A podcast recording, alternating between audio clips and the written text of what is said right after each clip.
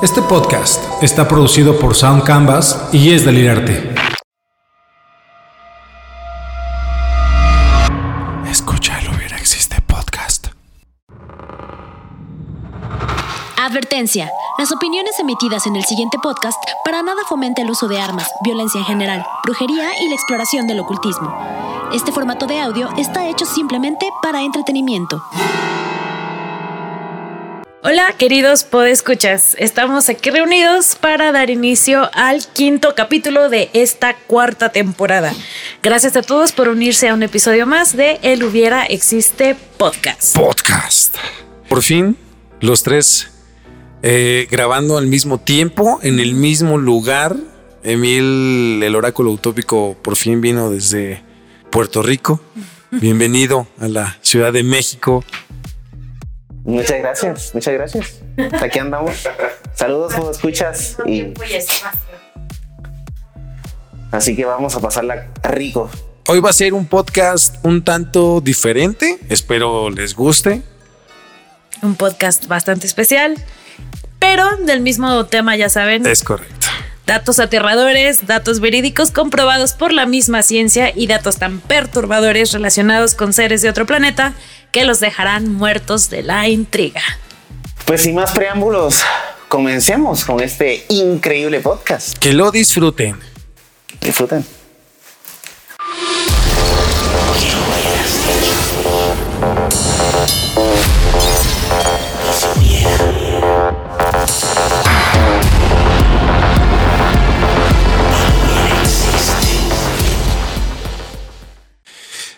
Bienvenidos a su podcast favorito de misterio, El Hubiera Existe.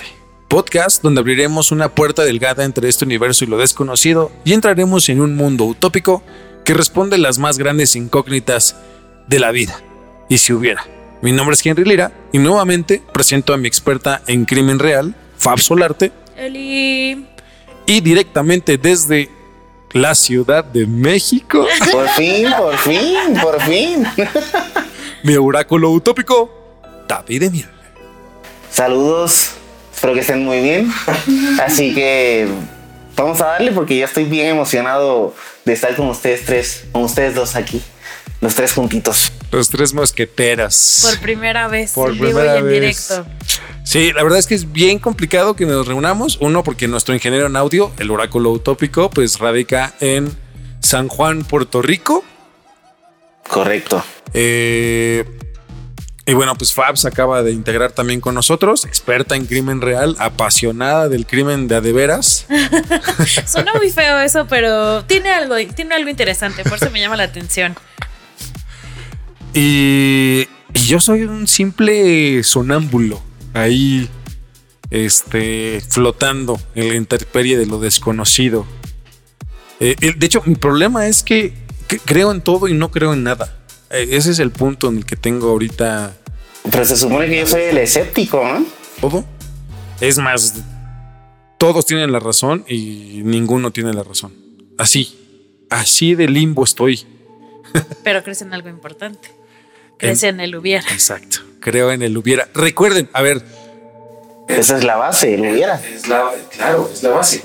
Todos dicen, ay, el hubiera no existe. Claro que existe, porque al final de cuentas, matemáticamente es una probabilidad, o pudo haber sido una probabilidad. Entonces, crean en el hubiera. Sí, dense de topes con el. Y si hubiera. Qué, qué triste suena, pero a la vez suena súper interesante este ejercicio creativo que dio inicio a este podcast. ¿no? que dio inicio a este podcast. Justo eh, datos aterradores, datos pertur- eh, tan perturbadores que te dejarán muerto de la intriga y todo parte de la raíz. Y si hubiera pasado esto, y si hubiera pasado lo otro, y si hubieras hecho esto, si hubieras estado ahí, ¿no? Que casi siempre son las pláticas de este tipo, ¿no? De, de, de tú qué hubieras hecho si ves un fantasma. Me hubiera encantado ver un fantasma ahora que estuve en Querétaro, eh, porque estaba bien despejado el cielo y estaba, estaba rico, se veían las estrellas bien brutal. Y yo nada más estaba pensando, ay, y si hubiera Un ovni. hubiera un ovni así bien chévere. ¿Han visto ustedes ovnis? Sí, sí, sí, sí. A ver, platícanos. Eh, ah, ya lo he dicho en este podcast. eh, mi talón de Aquiles son eh, los extraterrestres. Y sin embargo, consumo mucho material de. de Te van a llevar a algún viaje. de, de extraterrestres, sí. Y parte de lo que me intriga muchísimo y también pues por eso decidimos hacer este podcast ya hace ya tres años, tres años de este podcast, de su podcast favorito de misterio. De manera independiente, lo producimos nosotros, lo editamos nosotros, lo postproducimos nosotros, todos nosotros. Eh, pero pues de muy chiquito, mis, mis abuelos son de un pueblo que está como a dos horas de la ciudad de Puebla.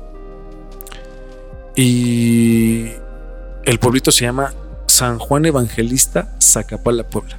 Es un pueblito que está en la mera sierra. El negro ya ha ido, ya ha ido para allá y la verdad es que pues las vistas son espectaculares. O sea, parece un planetario en las noches cuando tú miras hacia el cielo. Se ve todo muy, muy, muy despejado. Eh, aprendimos, justo por ver tantas estrellas, se aprendió a identificar eh, aviones, satélites y objetos voladores no identificados.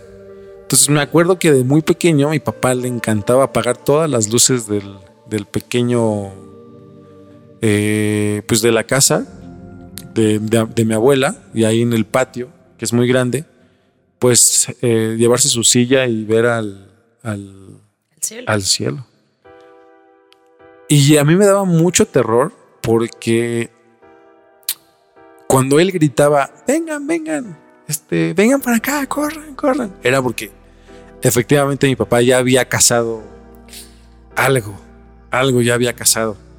Y me acuerdo de dos, justo, eh, una bolita roja, un poquito más grande de una estrella, aproximadamente, imagínenselo un poco. Era como un, lo que le llaman luceros, un- un- una estrella un poquito más grande, roja. Y pues se movía a una velocidad bastante fuerte, o sea, era muy, muy, muy, muy rápido.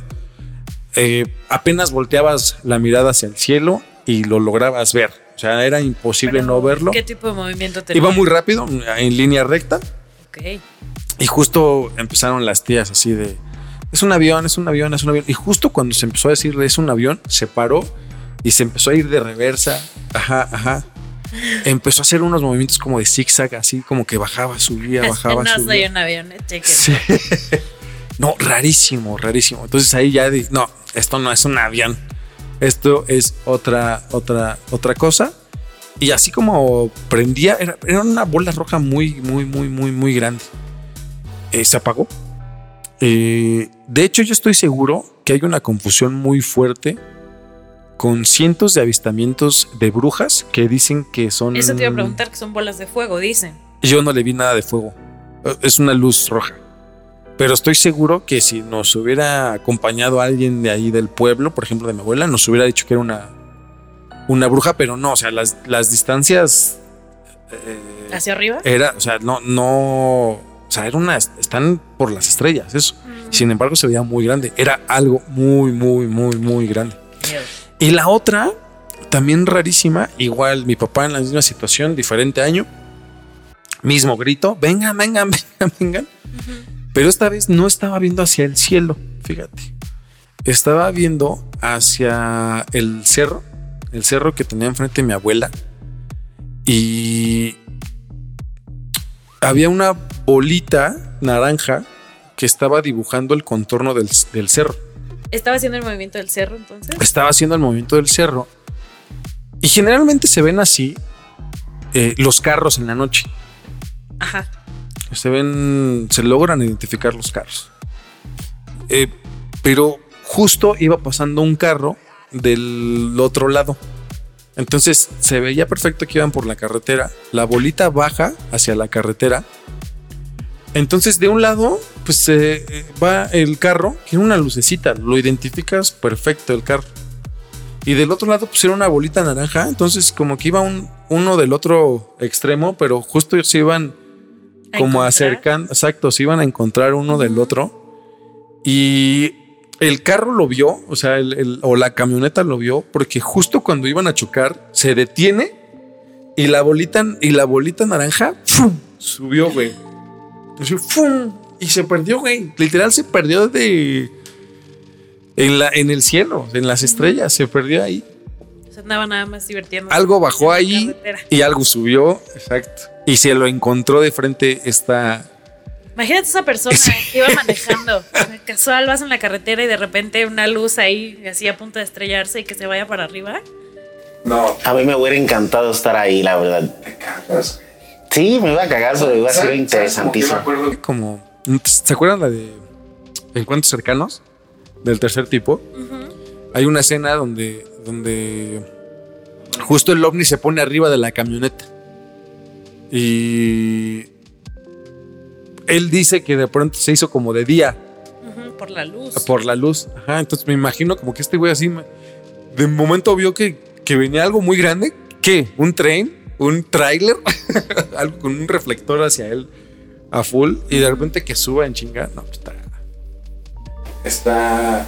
Oye, pero hablando de eso, Extraño. hablando de eso, eh, yo me voy mañana y se Ah, sí. supone que mañana es 23 de marzo y estaban comentando el tiktokero que mañana nos invaden, ¿no? Entonces, Ah, sí es cierto.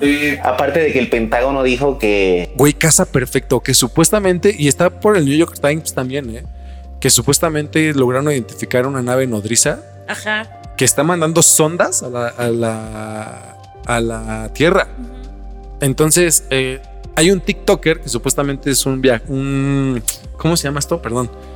Un viajero en el tiempo que justo le ha dado como a, como a, pues a predicciones como muy en concreto. Por ejemplo, la recesión esta que tiene Estados Unidos, ¿no? Eh, que ya quebraron dos bancos. Eh, ha sido como muy puntual en sus predicciones.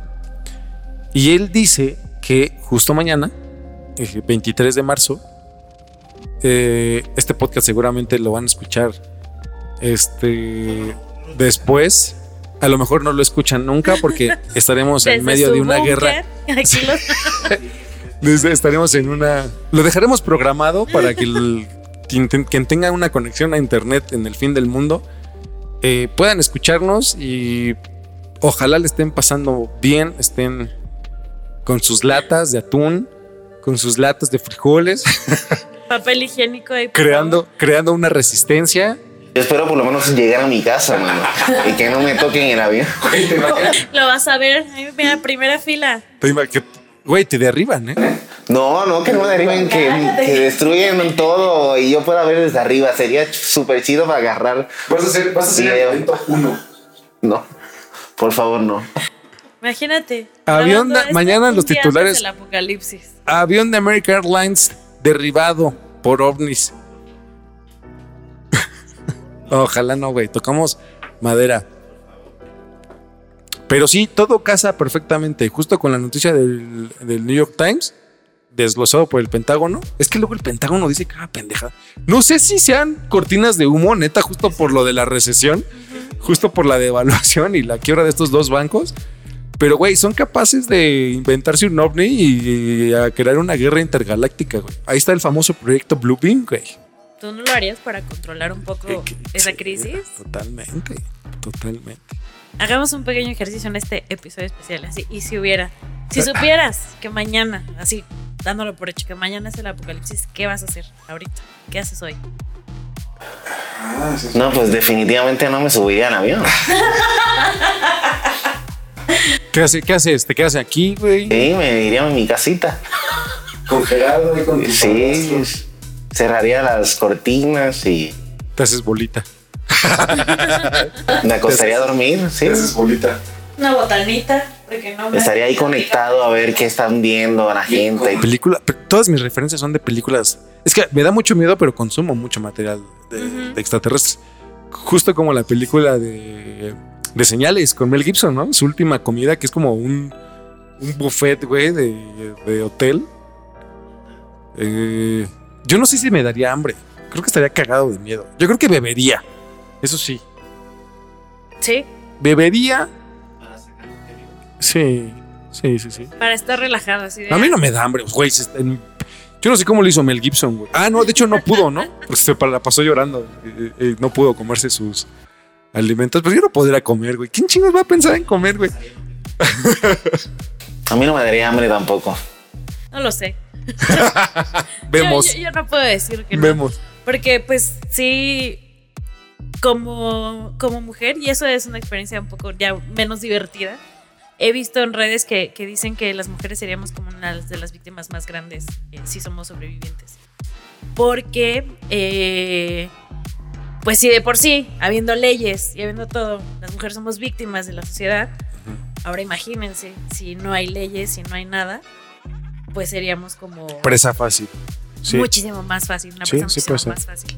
¿Cómo crees? ¿Pero pesa fácil de los mismos seres humanos o de.? Ah, ya.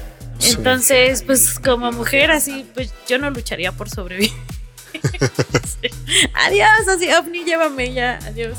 No lo sé, no sabemos en realidad. Y ya, ya si se pone muy culero esto, así, ya te, te haces un cóctel de cosas, ¿no? Así. ¿De drogas? Sí.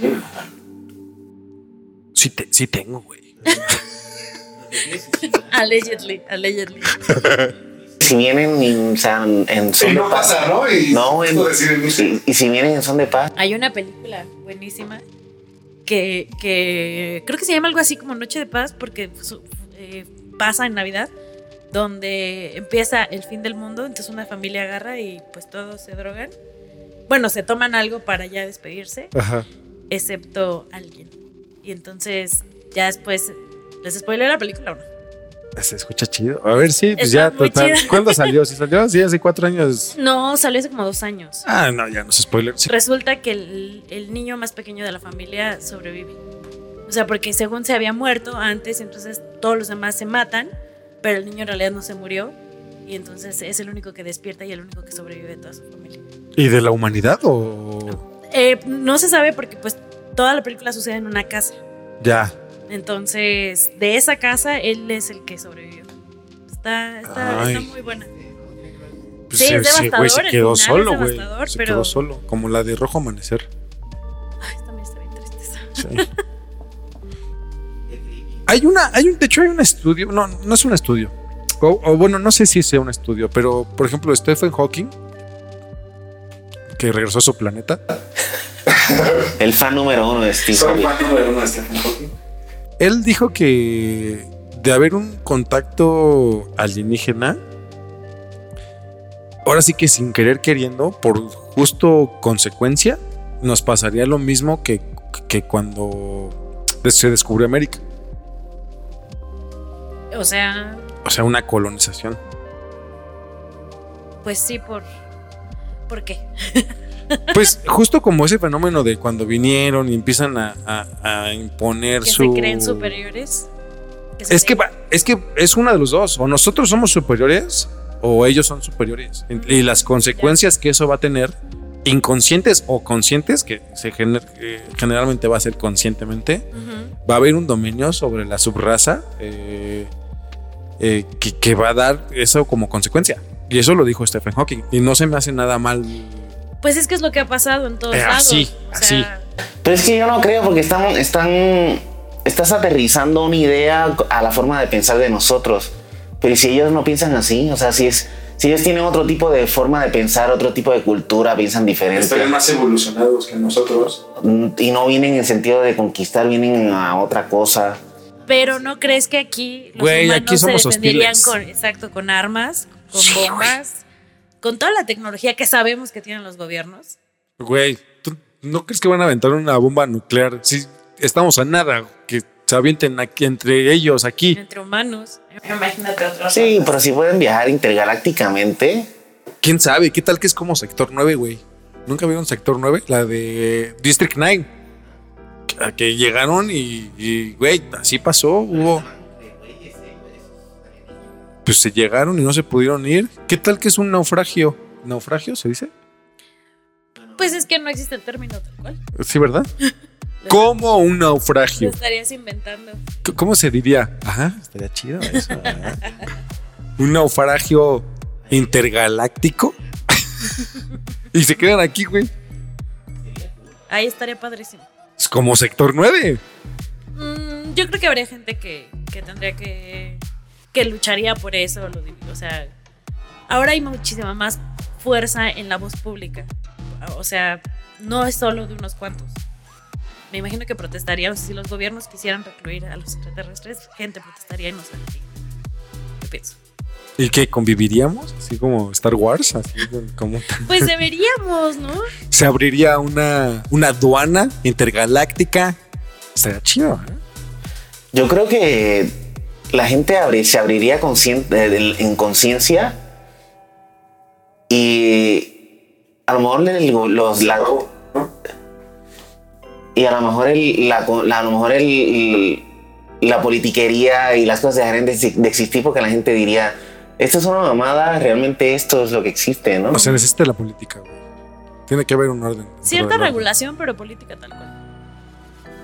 Pero aún así, la verdad es que la gente... Es que la política está en sí es todo. bien mierda. Sí, Entonces, sí, sí, sí. O sea, Pero sigue siendo un sistema que creamos nosotros. O sea, si creemos, si a lo mejor nos expandimos en, los expandimos en conciencia y creemos en otra cosa, pues ya podemos dejar esto a un lado y empezar a, a- a pensar en otra cosa, ¿no? A lo mejor en algo más evolucionado. Sí, puede ser. yo lo siento un poco utópico. Eso es tópico. Bueno, vamos a ver si llegan los, si llegan los extraterrestres, podría pasar.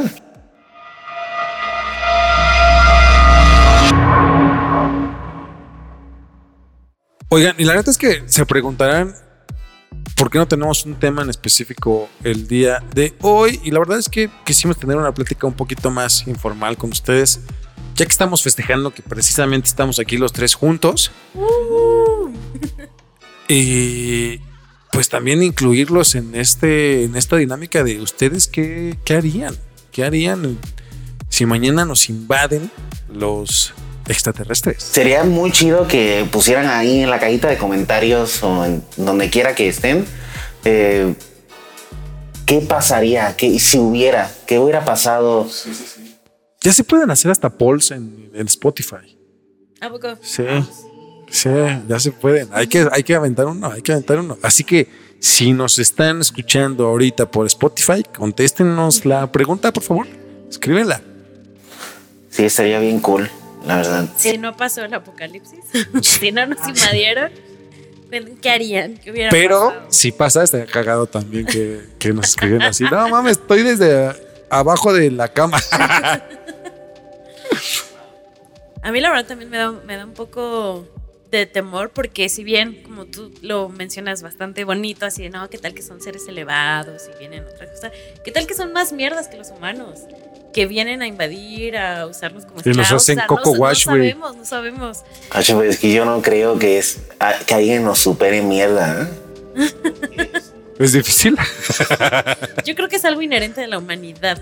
O sea, es lo que nos hace humanos. Sí, pero ¿qué tal que hay otros humanos, güey? O sea, ¿qué tal que no son tentáculos? ¿Qué tal que no son tentáculos? güey? ¿Qué tal que son otros humanos más mierdas, pero con más tecnología, güey? Güey, valimos madres, güey. O sea, Ay, no manches, no puede ser. La vida, la vida no puede ser tan mala, mano. o sea, nosotros estamos pensando que son seres divinos y, y- Sí, así todos los largos, así como los caminoanos Sí. de Star Wars. Oye, pero, pero ¿y qué tal si ya nos conquistaron y nosotros seamos un planeta de prisión? ¿Y si ya están aquí? ¿Qué tal que es Putin y, ¿no? y, y Biden? Parece, Pues, sí parece. pues puede ser. Elon Musk, como decías en otro episodio, sí parece más extraterrestre también. Sí, sí parece marcianito, güey. Sí, pues que dicen, literalmente dicen que estamos en una prisión. Porque no, no podemos salir de aquí. Pues digo, hasta el momento no o sea, podemos salir de aquí. Ajá. Suena muy interesante. Y un poco lógico, pero siento que no habría como tanta disparidad. Porque hay unos ricos muy ricos que se la pasan muy bien y hay pobres. Bueno, no, no necesariamente económicamente, sino hay gente que se la pasa muy, muy bien, hay gente que se la pasa muy, muy mal. Y si fuera una prisión, siento que no habría gente que se la pasara bien, bien, bien. A lo mejor somos una prisión como las de estas de Suiza. Como Estas que no tienen, no tienen este rejas y sales con. Sí. Y son cuartos así súper cool y. ¿No los han visto? Sí, sí, sí, sí. Digo, pero están hablando políticamente, pero si nos, si nos, si nos vamos como humanos, hay negros, hay chinos, hay blancos, hay morenos. So, realmente puede ser un montón de especies de diferentes lugares y nos aventaron aquí. O sea, Bueno, sí. porque no todos somos iguales. Ah, ya de. Ujú, ujú. O sea, hay un país, hay un planeta donde hay puros asiáticos. Podría ser. Pero parece, Sí. pues debería, de, de hecho debería ser más lógico eso porque hay un chingo.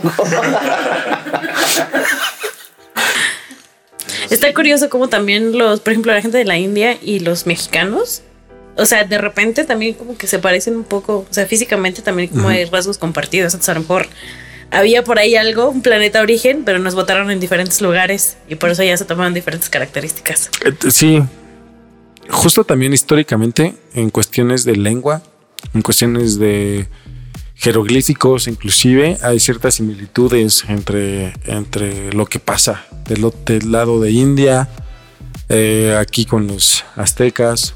Las pirámides también, ¿no? O sea, hay, como cierta alineación también entre Sí, sí, sí. las pirámides de distintos lados del mundo. ¿Por qué esa forma? ¿No? ¿Por qué este? Queremos alcanzar. Sí, a pues es que ancestros es que justo dicen que es como una flecha, ¿no? Pero no nada más este, en idiomas, o sea, en formas de pensar, porque yo estoy segurísimo que si le preguntas a un chino cómo ve el mundo, te va a decir algo completamente distinto a nosotros, porque estamos literalmente del otro lado, o sea, debe ser una programación distinta. En algún momento también aquí en su podcast favorito de misterio tocamos el tema que eh, es las pirámides, todas las pirámides, o por lo menos las importantes, están sincronizadas con la luna.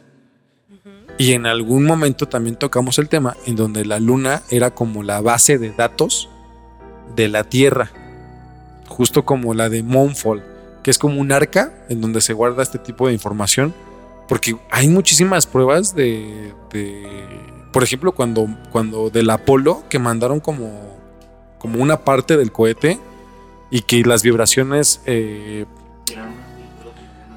ajá, lo mandaron a chocar y la luna vibró como una campana, o sea, las vibraciones fue como, como si estuviera hueca. Es real, es real, es dato real esto. Y nos están vigilando desde la luna como si fuéramos una Por eso nadie ha regresado de los 60, desde los años 60. Y por eso nadie quiere que se te asomes a- al, ot- al the dark lado, side ¿no? of the moon. O sea, que si estalla la guerra, también, también lo dijimos en este podcast, que, que no se nos haga así como que raro que de repente salgan misiles de la luna, así como la Death Star de Star Ajá, Wars. Sí, sí, sí. Híjole, es que hay tantas posibilidades. O sea, este, este hubiera envuelve tantísimas posibilidades. Sí, sí, sí. Y me imagino que ese fue uno de los temas o de las razones por las cuales se decidió iniciar como este podcast. Es correcto. Quisieran platicar un poquito más de de dónde salió la idea o por qué o cómo. Sí, la idea de mm, justo nació por pandemia. Porque no teníamos nada que hacer. Tenemos un chingo de tiempo, como 5 millones más de podcasts que empezaron a salir. Cabe mencionar que nosotros hacemos podcasts desde hace un montón de tiempo. O sea, yo me acuerdo haberlos hecho cuando tenía como por alrededor de los 19 años. Ya empezaba yo. Ajá. No, y ustedes, Tengo usted- 35. ustedes empezaron en Estridente Radio, ¿no? Ajá, estábamos en Estudiante Radio, ahí empezamos también Fabs y yo. Sí. Yo era invitado de Fabs. Y pues teníamos los recursos, teníamos ingeniero en audio, yo era director de arte. Ah, no, en ese entonces solo era dise- eh, diseñador gráfico. Y es, no, ya era director de arte. Corrección, ya era director de arte. Este. Y siempre nos han apasionado los temas eh, paranormales, ufológicos, místicos. Y Emily y yo tenemos, somos amigos desde los 13 años. Y la verdad es que tenemos eh, formas de pensar totalmente diferentes. Discutimos todo el tiempo. Todo el tiempo discutimos. Eh, y defendimos, defendemos nuestro modo de pensar, pero justo es lo que enriquece este, este podcast, ¿no? Por supuesto. Y así nació, así nació, tratar de descubrir qué hay después de la muerte, investigar qué hay arriba en las estrellas, qué hay abajo en los océanos. Este, Oye, pero cabe decir también que desde que nos conocemos, eh, los temas siempre han sido bien, bien locos porque nos gustan las cosas paranormales y yo soy era bien fanático de Infinito y su papá siempre me... Emil era fan de Canal Infinito. Ya no me acordaba de ese canal, buenísimo, claro. sí, sí, sí. Hay un chingo de memes. Alienígenas ancestrales, algo así, ¿no? Había. El de Aliens, Ah, ah, sí. es de History Channel. Ah, claro, sí, sí, sí, sí, sí. ¿Todavía existe infinito? Ojalá todavía existiera infinito. Pero sí, de ahí todo eso, todo eso se fue acumulando y dijimos, Emil era uno de los de las personas que creía fielmente y se rompía la madre porque esa creencia que se iba a acabar el mundo en el 2012. ¿Por qué? nos encerramos. Déjame contarte esto, mira. Mi familia y yo nos encerramos en Navidades. Sí. O sea, esto es real. Sí, sí, sí. Esto es real. Estuvimos tres días encerrados porque creíamos en la teoría del cinturón de fotones. Que la Tierra iba a dar vueltas y, y caía en un campo magnético y que todo se iba a apagar y que todo, íbamos a estar literalmente a oscuras. Sí, sí, sí. Y no salíamos porque si salíamos nosotros pensábamos que a lo mejor nos podía agarrar en algún lugar, que no iba a haber nada seguro. Yo lo pensaba fielmente, ¿verdad? ¿Y qué se sintió salir? O sea, queridos ese escuchas, tiempo? esto es real, esto es real. No se sorprendan. eh, hay gente que cree eso. Hay gente. Fue Mira, un alivio, fue un alivio. La verdad es que fue un alivio y qué bueno que no pasó. Pero fue cool también. Fue cool también porque fue como ¿Que se acababa una, fue como un retiro espiritual. Fue, fue bonito, fue bonito. Sí. pues al final de cuentas valoras más las cosas, ¿no? Pues al final piensas que todo va a valer madres, entonces. Y eran peleas con Emil. O sea, de, güey, se va a acabar el mundo. Dude, no se va a acabar, imbécil. Este, Pero sí han habido un par, ¿no? Porque si no me equivoco también eh, Hercolobus estuvo por ahí rondando.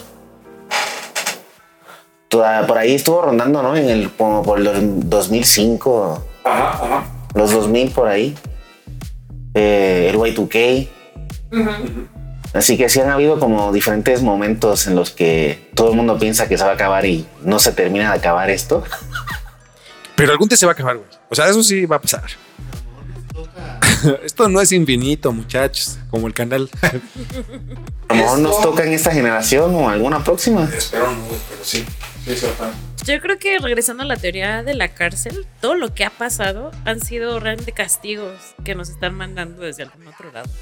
Porque, como dices, no se acaba, no se, no se acaba de acabar, pero sí pasan cosas, pasan catástrofes y cada año son peores. Sí. Entonces, tal vez, o sea, como que regresando a esa idea, sí es parte de este castigo de origen alienígena o algo que llega a, a nosotros. Porque está muy curioso, ¿no? Que, que no que no nos da la vida un respiro, sobre todo los que somos de generación, no sé, 25, 35, Sí, sí, sí. 45 más o menos, que hemos vivido todos los eventos mundiales únicos, ya, ya vivimos como 6, 7 en, en nuestra vida, en nuestros treinta y tantos años de, de vida. Y ahí viene la invasión alienígena. O sea, vamos a cerrar con ese broche de oro. O sea, se están registrando más de 300 avistamientos eh, por minuto o segundo, una madre así, eh, en, el, en el mundo. O sea, literal hay un, este, hay un counter, hay un contador de, de avistamientos ovni. ¿Cuándo se había visto tanto, tanta actividad del fenómeno ovni? Pues así que hubiera registros y eso, pues no. cuando el Pentágono había desclasificado archivos de globos espías chinos. O sea, esa información es delicadísima. Sí, es cierto, lo que acaban de derribar hace como un mes. Y que no supieron nunca. y Ajá. que- Y retiraron la investigación así, no, no, ya no vamos a seguir checando Eh, sí, más. como si Estados Unidos dijera, no, pues era un, eh, un globo espía chino, pero pues no hay represa- represalias, o ya no hicimos nada. Pueden ser cortinas de humo por lo de la economía en Estados Unidos, pero güey, antes no te daban este tipo de información. No, y cada vez van soltando más y más y más cosas confidenciales. Está raro, exacto, porque es secreto de Estado eso, güey. Y entonces, pues ya de repente ya te empiezan a hablar los gobiernos de ovnis. Está raro. Está, está curioso. ¿Qué es lo que vendrá? ¿Qué piensan ustedes sobre la teoría de los ciclos? Porque también anda por ahí rondando de que esta no es la única civilización que ha, que ha existido humana. O sea, siguen echando para atrás y para atrás en la historia y siguen encontrando cosas y cosas así, eh, eh, históricamente hablando.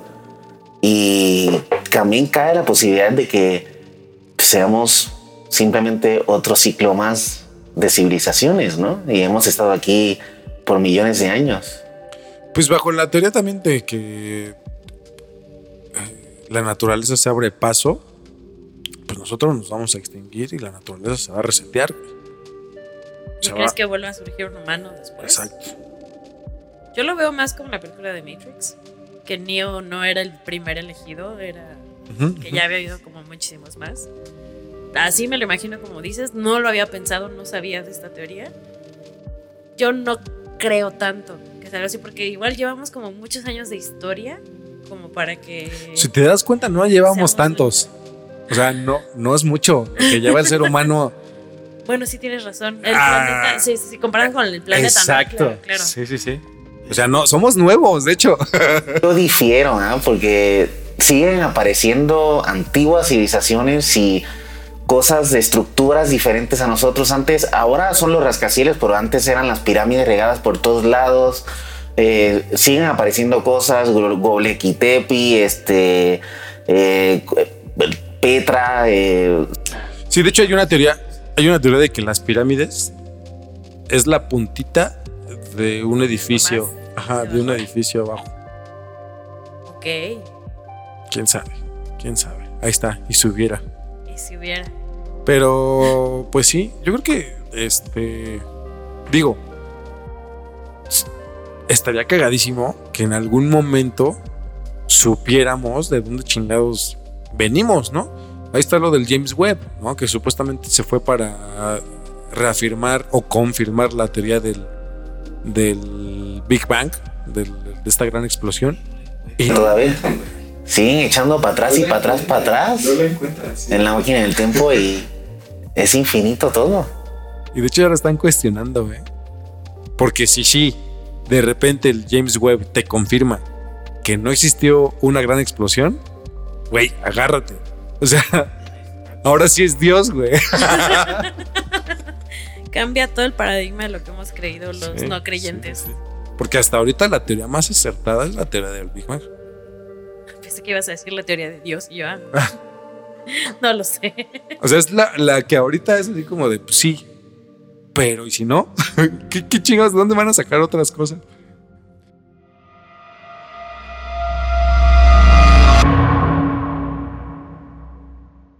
Y, y bueno, también, también uno de los, de los temas y, y de los cuales también damos la bienvenida a Fabs oficialmente, eh, continuando por, por Lo mierda que somos.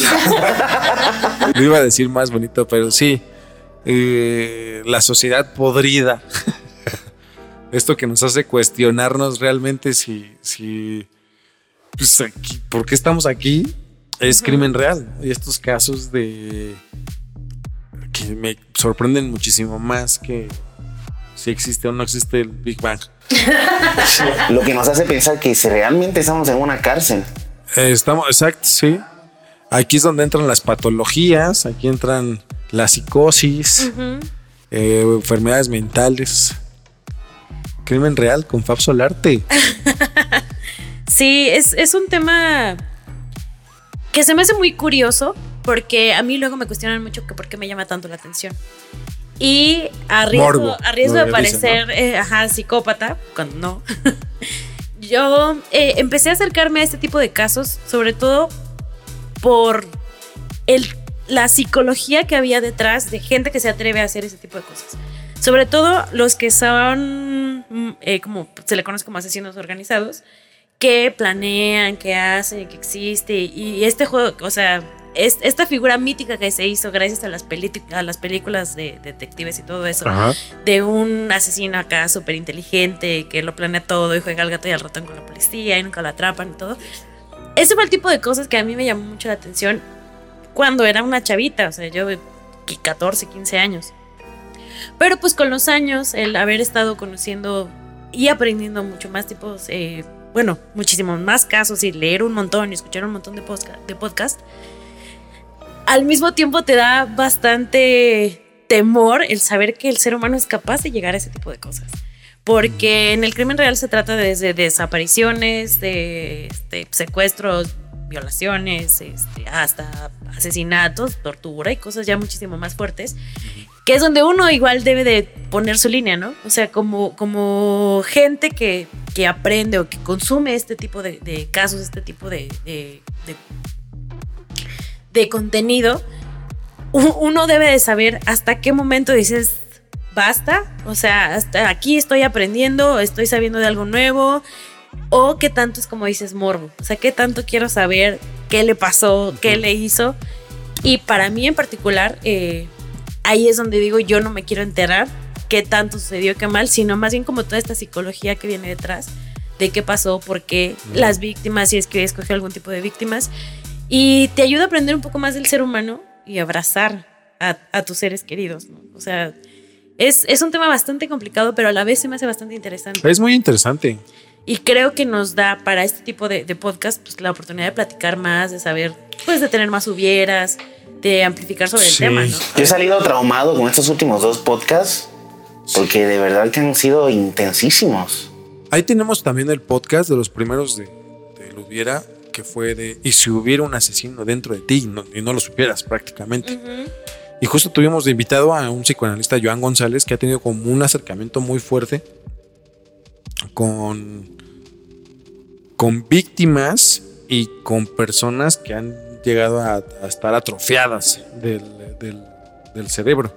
Y justo hacíamos, hacían, hubo una interacción en, en nuestras redes sociales donde la gente le preguntaba un montón de cosas. Y se puso súper interesante esa plática porque le preguntaban a Joan así de, ¿te puedes volver asesino por un golpe? Y según, según Joan, sí. Necesitas un poquito más de Sí, elementos, pero sí, sí. sí. Ajá, Es, sí, es una combinación. exacto. Es una combinación de todas, de muchas cosas, de muchos factores. Sin embargo, cuando tienes golpes en la parte frontal de la cabeza, que es lo que prácticamente, en palabras más, palabras menos, es lo que regula lo que en la sociedad está bien y lo que está mal, y cuando lo pierdes, pues ahí efectivamente hay como, como un, pues un problema y eres un poquito más propenso a rebasar esa línea eh, y no sentir como, como culpa. Exacto. Empatía. Mamás que nos preguntaban si su hijo- sus hijos mataban animales. Ajá. La primera red flag Sí, sí, sí. que se ve en la infancia. Y sí, efectivamente sí recomendaba como una que, que hubiera un tratamiento oportuno. Ujú. Este, pero sí nos preguntaron como un montón de cosas este, bien fuertes. La pregunta del millón, Fabs, tú que consumes todo este, todo este, todo esto, todo este contenido, ¿tú podrías hacer el crimen perfecto? Yo creo que sí.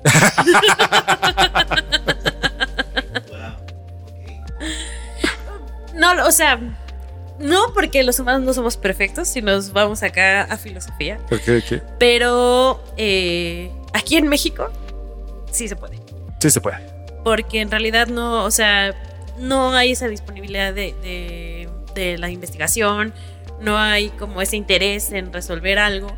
Entonces, a menos que se volviera así como muy mediático y que tu objetivo fuera a una persona muy importante, que la gente demande que haya respuestas y todo, ahí sí se resuelve. Y quién sabe, ¿no? Ahí está Polet, ¿no? Eh, evidentes casos Pero de corrupción. pasó hace 10 años. Ujú, aprox. Si hubiera pasado ahorita, ese caso se resuelve. ¿Sí? Eh, por supuesto, lo Bueno, firmo. sí, sí, sí, sí. Sí, Son cosas totalmente diferentes. No, no sé si supieron el caso de, de, eh, Norma Lisbeth, una chica de secundaria que acaba, que mataron, que Sí, mató a una bullying. de sus compañeras. Ajá. Las agarraron en la frontera. Las agarraron. Cuando se supone, bueno, escuché o leí por ahí que la mamá era pariente de alguien de un partido político, de no sé qué, pero la presión social fue tanta que las agarraron.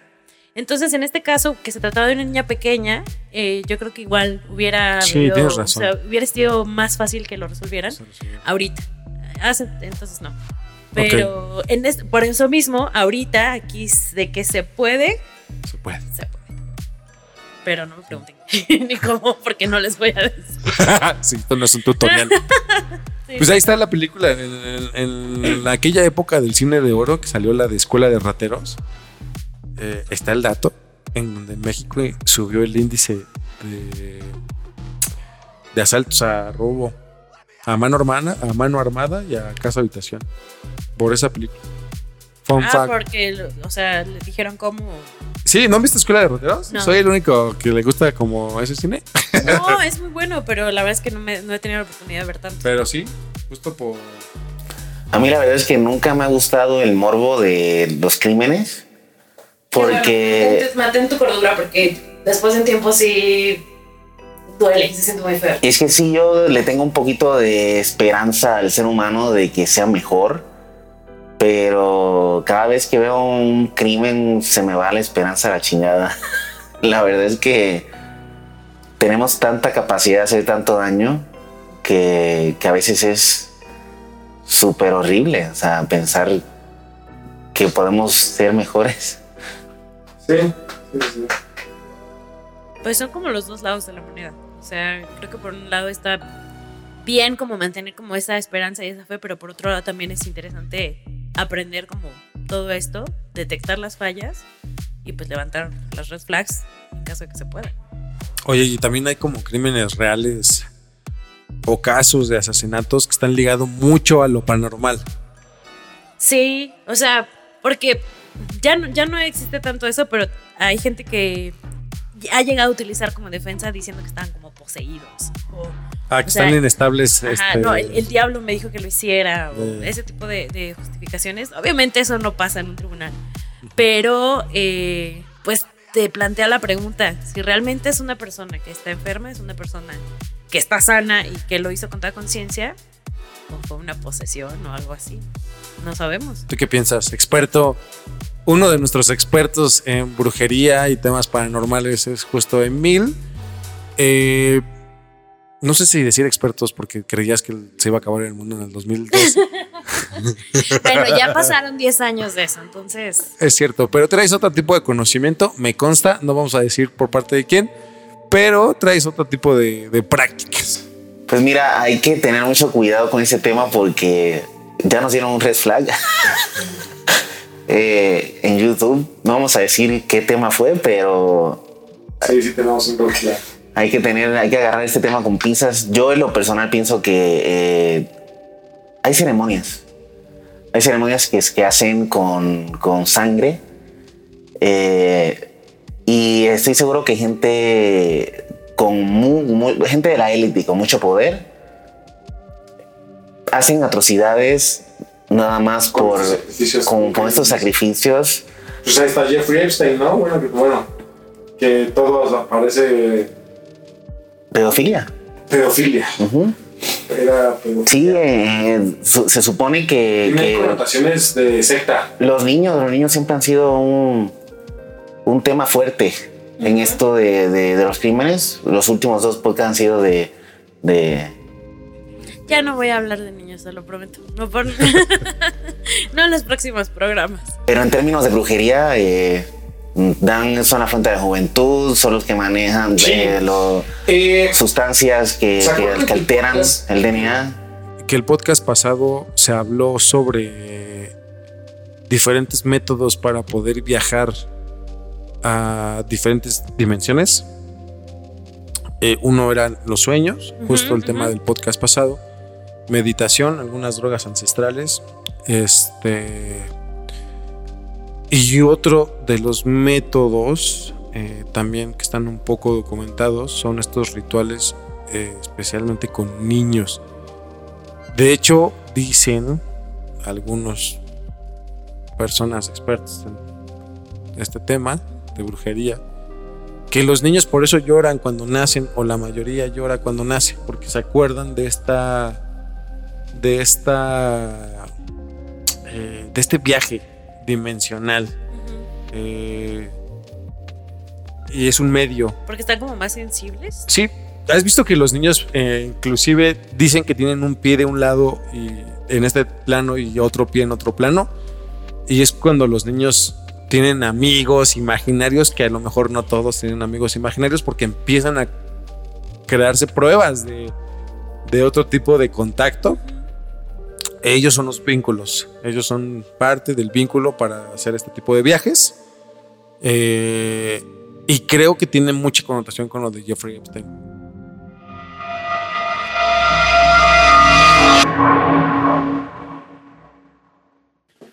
estaba diciendo de conspiración.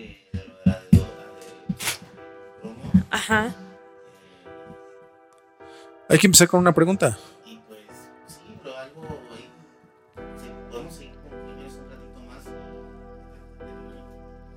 No, yo creo que ya mejor como envolverlo. O sea, si hablamos de distintos temas es porque es el core del podcast. y bueno, ya. Empiezas tú con eso. Grabamos en 3, 2, 1. Y bueno, como lo dijimos al principio, este podcast fue un podcast único, muy diferente. Fue una plática pues muchísimo más orgánica que el guion que, que trabajamos para ustedes cada semana. Pero quisimos hacerlo así precisamente para que se dieran cuenta de estos temas que nos apasionan a, a los tres, que son temas muy distintos, pero que es nuestro hilo conductor, ¿no? es el, el corazón de este programa. Y nos gusta casi a todos. O sea, nosotros, eh, todas las personas tienen la misma inquietud, solo que otros no profundizan. No se atreven a hablarlo O no se atreven a preguntarlo. O no se atreven a preguntar. Efectivamente. Es lo bueno de, de- de estar ya en esta generación, ¿no? Que somos un poquito más abiertos a todo este tipo de cosas. Estoy seguro que este tipo de temas no se podían tocar en los 80, en los 70, porque Bueno, yo, yo no estaré aquí porque soy mujer, no estaré con usted. Sí. No tendría, no tendría un espacio. No tendría voz. Gracias por dejarme, por permitirme usar mi voz. Efectivamente, esto fue lo que, en resumidas cuentas, hablamos en el podcast. Datos perturbadores, datos reales, de crimen real, ovnis, fenómeno ovni. Todo planteando desde la pregunta, ¿y si hubiera? ¿Dónde hubieras estado? ¿Qué hubieras hecho? ¿No? Como el inicio de ¿qué hubieras hecho? Y ayúdenos a tener esta interacción precisamente con ustedes en este acercamiento. Coméntenos, la verdad nos importa mucho su opinión al respecto. Avíntenos temas también que quieran saber, porque estamos en un mundo lleno de hubieras y lleno de misterios y lleno Y de si hubiera una tercera guerra mundial, cosas horribles. Bueno, eso ya más allá de lo hubiera ya está así. Ya estamos en la orillita, a punto de. Pero como dijeron, sí nos encantaría escuchar o leer sus opiniones. Si les interesa algún tema, si quieren que cubramos algo, que hablemos de algo, pues estamos totalmente abiertos para eso. Porque pues nos gusta investigar, creo que a todos es, es parte Sí. de nuestra pasión, igual parte de esta que nos une como, como equipo. Y pues nosotros, entre más hubieras, mejor. mejor. Eh, pues, y pues nada, esto fue el episodio 5. Ujú. Episodio 5 de esta temporada 4 del Hubiera Existe Podcast. Muchas gracias por morirse de la intriga junto a nosotros. Síganos en nuestras redes sociales. Llevamos para los 8000 en Instagram. Eh, escúchenos en Spotify, en Apple Podcast, en Google Podcast, en YouTube, en la plataforma de su podcast favorito. Este fue el hubiera existe. Recuerden que sin esta expresión no existirían las consecuencias del presente. ¿Y en dónde estarías si eso hubiera existiera? Muchísimas. Muchas gracias. Gracias.